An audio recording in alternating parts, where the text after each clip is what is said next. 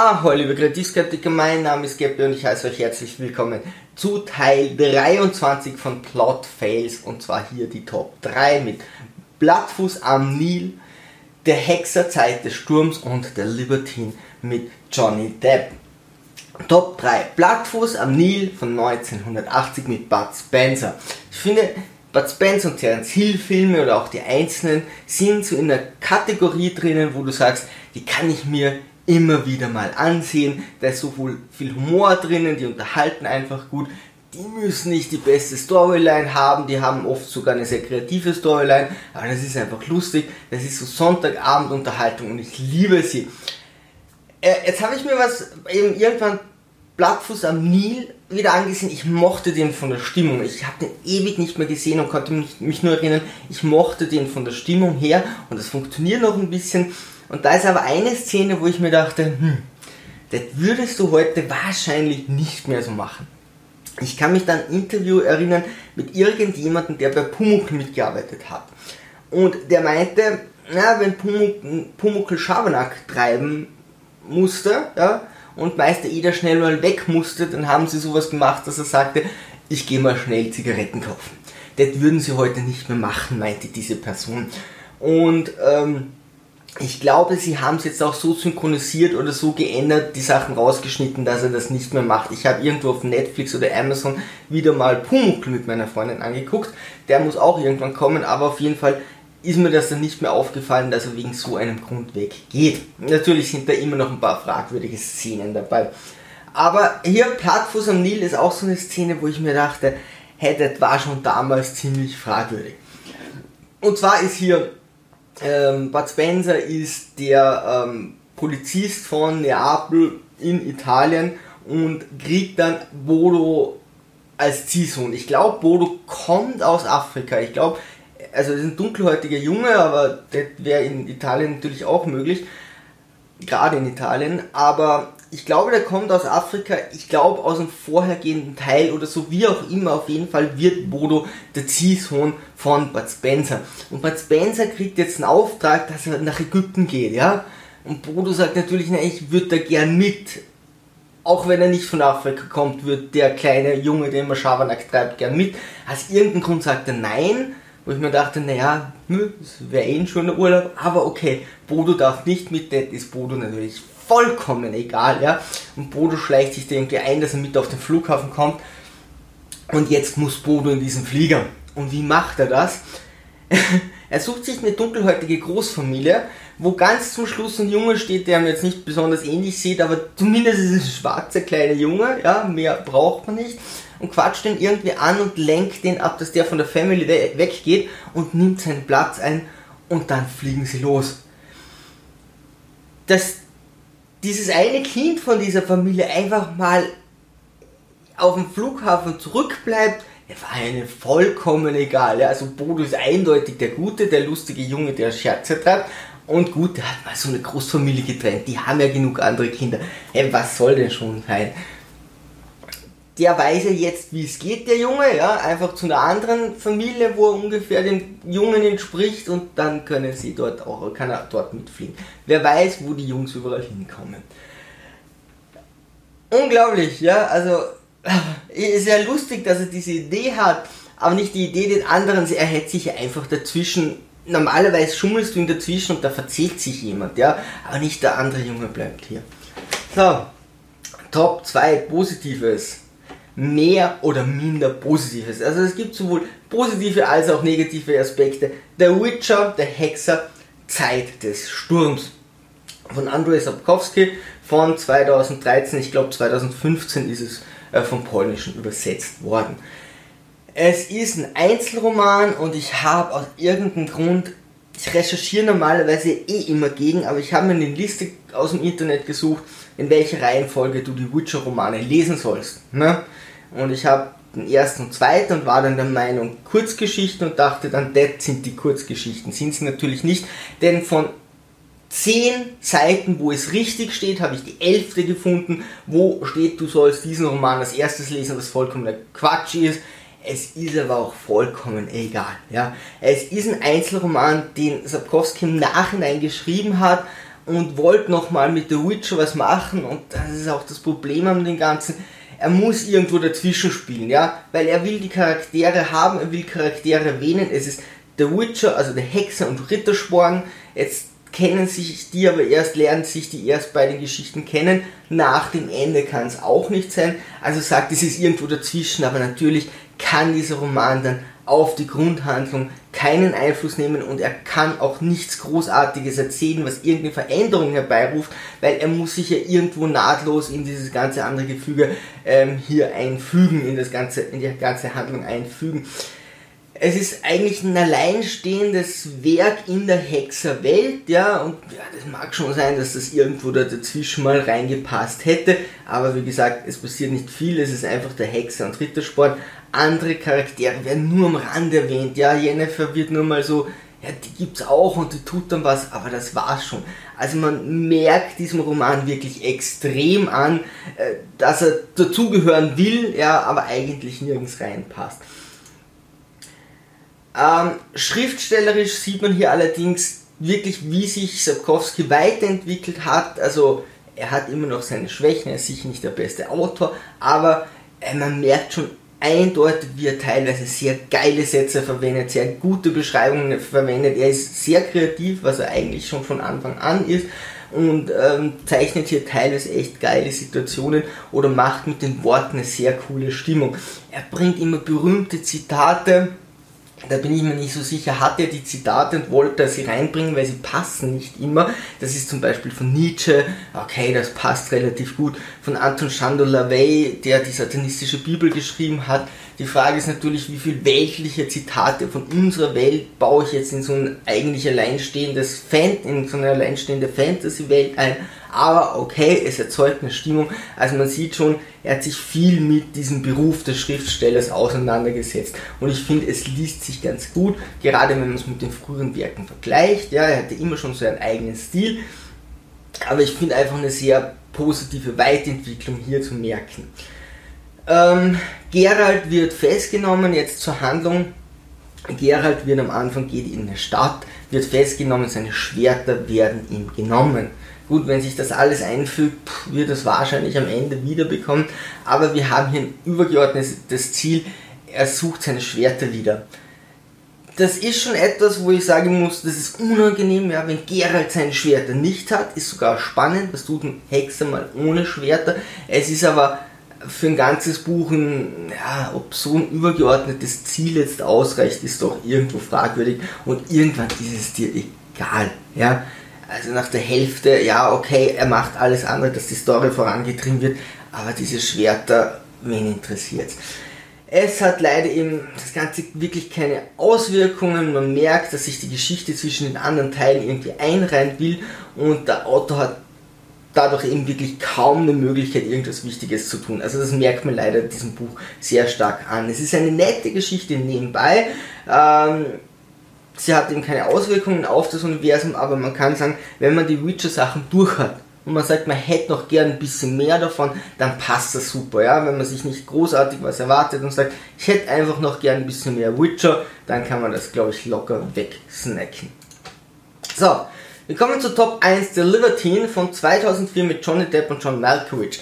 Johnny Depp spielt immer mal wieder in so Produktionen mit, die nicht high budget sind, wo er sagt, er will diesen schauspielerischen Aspekt haben. Dieser Film ging damals ganz bei mir vorbei. Ich weiß nicht, wie es bei Johnny Depp jetzt aussieht, da er schwere Geldprobleme zu haben scheint. Aber er hat immer wieder Rollen, wo es ihm eben um die Rolle geht oder dass dieser Stoff verfilmt wird oder was auch immer, aber eben eher einen künstlerischen Aspekt. Allerdings ist gerade hier in diesem Film ja, das Handwerk, was jetzt die Regie und die Kamera und die Schnitte betrifft, die machen im Ganzen irgendeinen, irgendeinen Strich durch die Rechnung und auch ähm, das Drehbuch hat eben noch nie was von Dramaturgie gehört oder von der Spannungskurve. Johnny Depp spielt den adligen John Wilmot.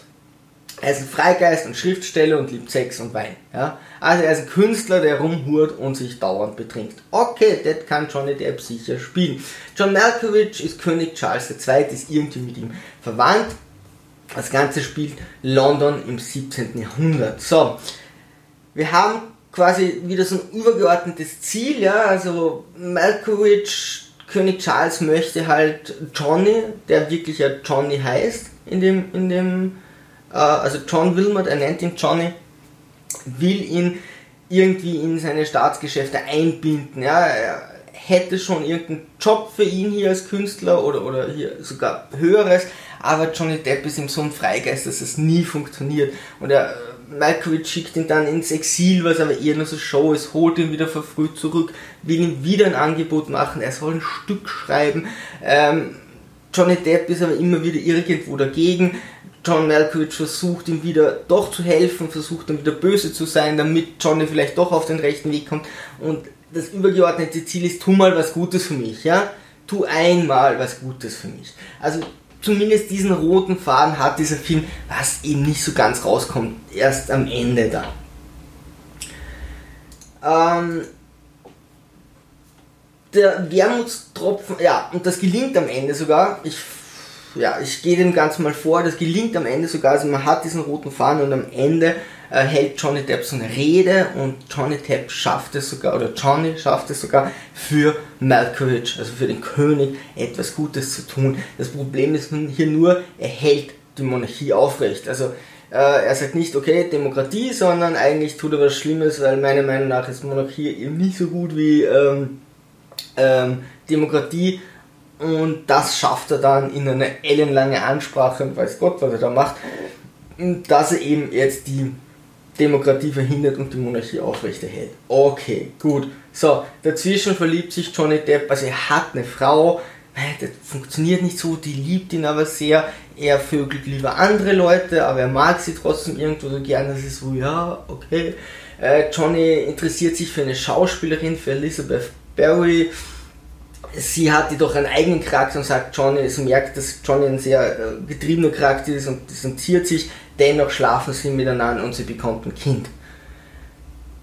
Okay, und Johnny hat Freunde, wovon einer stirbt und die sind auch so da und irgendwann muss er wieder ins Exil und dann ist er bei anderen Leuten und ja, nett. Also so konfus, wie ich es gerade erzähle, ist das auch. Ja?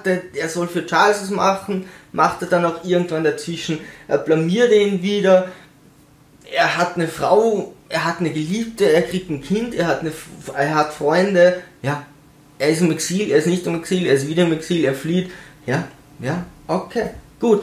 Was machen sie jetzt da handwerklich? Erstes Mal liegt der Filter drüber, ich weiß nicht, was die Leute für ein Problem haben, diese Regisseure.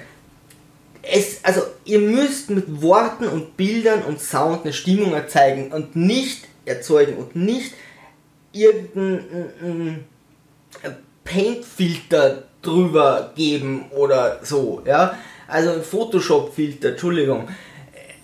Dieser, äh, dieser vielleicht kennt ihr diesen Lens-Flare von Star Trek, das ist ja ein Wahnsinn, das wird ja schon redundant eingesetzt. Man, man, man merkt ja schon Szenen, wo nicht dieser Lens-Flare drinnen ist, dieser blaue, ich blende dir ins Gesicht. Und hier ist eben auch so ein Filter drüber, das mag sich nicht jeder. Das kann man schon machen, ja, so ein Filter, aber irgendwie die ganze Zeit und so die Stimmung zu erzeugen, hey, da musst du echt genau wissen, was du tust. Es ist, glaube ich, ganz viel mit Unschärfe gespielt, ja, oder, oder sagen wir experimentiert, ja, weil gespielt ist nicht, hey, es ist einfach furchtbar teilweise diese Unschärfe. Hey, wer hat sich das überlegt, ja, also mein, mein bestes Beispiel von, ich weiß nicht, wie Kameraführung und Schnitt funktioniert, ist Modern Family, also die, und da kannst du mir nicht sagen, dass das gewollt ist, weil das ist einfach ein absolutes Chaos. Hier gibt es ein Gespräch, da wird gut mit Unschärfe gespielt, dass der, der redet, ist im Fokus und der andere nicht und dass die Unschärfe so hin und her, ja, nett, ja, so könnte man sich das vorstellen, aber ansonsten ist das handwerklich ein Grauen. Also ich fand das echt unangenehm. Jetzt wird es aber noch schlimmer, denn äh, Teile der Handlungen fehlen oder sind redundant, ja, und trotzdem wird so viel aufgebaut. Und das sind gute Schauspieler. Was machen die Schauspieler? Die Schauspieler äh, äh, äh, ähm, bauen eine Szene auf und bauen damit Spannung auf. Und die Szene hat aber keinen Abschluss Und dann denkt man, okay, das geht irgendwann weiter. Die Handlung geht irgendwann weiter. Dieser Handlungsstrang geht weiter, weil diese Schauspieler das ja gut machen, dass es immer spannender und spannender wird. Und jetzt hat man hier eben Konflikt und der muss ja irgendwann gelöst werden. Und dann ist es ihnen komplett egal. Äh, Johnny Steiner wird eingeführt. Relativ cool, ja. Der hat einen anderen Herrn und Johnny äh, hilft ihm dann, prüft ihn aber gleich und der hätte, ist sofort charakterisiert, ja, man weiß sofort, wer er ist, was so seine Vor- und Nachteile sind und das war's. Ja, also am, die, restliche Zeit ist einfach Johnny's Diener und läuft nebenbei her und bringt ihm Wein und sagt mal was dagegen, aber er hat danach überhaupt keinen wichtigen Punkt mehr. Warum führt ihn dann so wichtig ein? Da geht es ja nicht um Johnny selbst, weil da wusste ich schon, dass der dieser Charakter ist. Der König will, dass Elizabeth seine Augen und Ohren sind. Also Johnny macht dann für den König so ein Theaterstück oder äh, irgendein Stück. Und der König geht dann zu seiner, ja, zu der, den, die Johnny liebt, hin und sagt, sei meine Augen und Ohren und sie mag das eigentlich nicht so gern hier verwendet zu werden, aber ist der König, der könnte jetzt richtig schaden. Und hier wird Spannung aufgebaut, ja. Oh mein Gott, jetzt setzt sie der König unter Druck, macht sie etwas Falsches, dann kriegt sie wahrscheinlich ordentlich Probleme, sonst ist Johnny auf sie sauer. Nichts Nichts, ja. Später ist dann das Stück, der König weiß überhaupt nichts, sie hat ihm nichts gesagt, es ist ihm egal, er schimpft sie nicht, sie verrät Johnny nicht. Es ist eine Szene, die vollkommen umsonst ist, ja. Der geht hin und sagt, mach das für mich. Und das ist das Ende dieses Handlungsstranges. Wer schreibt sowas? Das ist doch, also wofür? Ja, die fünf Minuten hättet ihr euch sparen können und der Aufwand für die Schauspieler, diese Szene da zu spielen. Äh, der König schenkt dann Elizabeth, Schm Elizabeth Schmuck und ich dachte, ah, Johnny merkt irgendwann, uh, du hast viel Schmuck und deswegen kommt er drauf, dass sie ihn verraten hat. Es ist alles vollkommen egal, ja. Im Endeffekt schenkt ihr Schmuck. Ja, der geht dorthin, redet kurz mit ihr, gibt ihr Schmuck, geht wieder, das war's. Elisabeths Kind, keine Auswirkungen. Johnny erfährt irgendwann, oh mein Gott, ich habe ein Kind, das wäre interessant zu wissen. Sie sagt, Johnny mag dich nicht so gern. Okay, und das war's. Aber die Szene hört nicht so auf, sondern du denkst, die geht irgendwann weiter. Ey, vollkommen egal. Ein Freund von Johnny wird getötet. Ja, das passiert schon mal. Und er so, oh mein Gott, ein Freund ist tot. Aus. Ah, es ist furchtbar, ja. Also, Dramaturgie, Spannungskurve einfach, ey, durchgefallen, ja. Themaverfehlung. Muss man leider so sagen. Der Charakter hat zu wenig Konzept, um ihn wirklich erfassen zu können. Johnny Depps Charakter ist halt Johnny Depp spielt ihn charismatisch, aber der Charakter hat jetzt nicht viel, dass du weißt, was der will. Ja? Will der Kunst machen, dann freut sie nicht. Der lebt so dahin, dann tut er doch wieder was. Es ist eigentlich ein Film über jemanden, der einfach so rumhurt und trinkt und dabei nichts Wichtiges passiert oder nichts Interessantes passiert. Was Wichtiges passiert schon, so vom König und so, aber eher aus Versehen und darum geht's nicht. Das heißt, es ist einfach jemand, der rumläuft und dem siehst du dazu. Und alles geht dann auf diese Ansprache. Ich glaube, deswegen hat Johnny Depp diese Rolle überhaupt gespielt, dass er eine gewaltige Ansprache machen kann. Die macht er auch sehr gut, ja. Äh, die Aussage, aber okay, wir erhalten eine Monarchie aufrecht. Er sagt da auch lang nichts in dieser Ansprache. Er macht's gut, ja. Ist auch interessant, wie ein Schauspieler eine Ansprache halten kann, ohne eigentlich irgendeinen Inhalt zu haben, wo du nur auf Inhalt wartest. Ja, da quatscht er so ein bisschen rum, aber okay, am Ende aus irgendeinem Grund sagen sie, Demokratie lassen wir doch und das war's. Ja, vielleicht ging es dem Film darum, Monarchie, Demokratie, aber das ist das gute Ende und das wird ja heutzutage auch nicht sein. Ja, den Film siehst du dir an und dann vergisst du den wieder. Ja, nett, er ist nicht ungut, okay, mit dem Filter und dem Unschärfe und okay, vielleicht fällt das nicht jedem auf. Sonst ist der nett und ich habe den auch direkt danach wieder vergessen. Ich musste das gleich runterschreiben und selbst jetzt, ja, äh, der verblasst irgendwie so. Schade, ja. Hätte man mehr draus machen können, mehr Humor reinbauen, weniger Storylines und die dafür äh, nachverfolgen. Na, was soll's. Hm, 2004.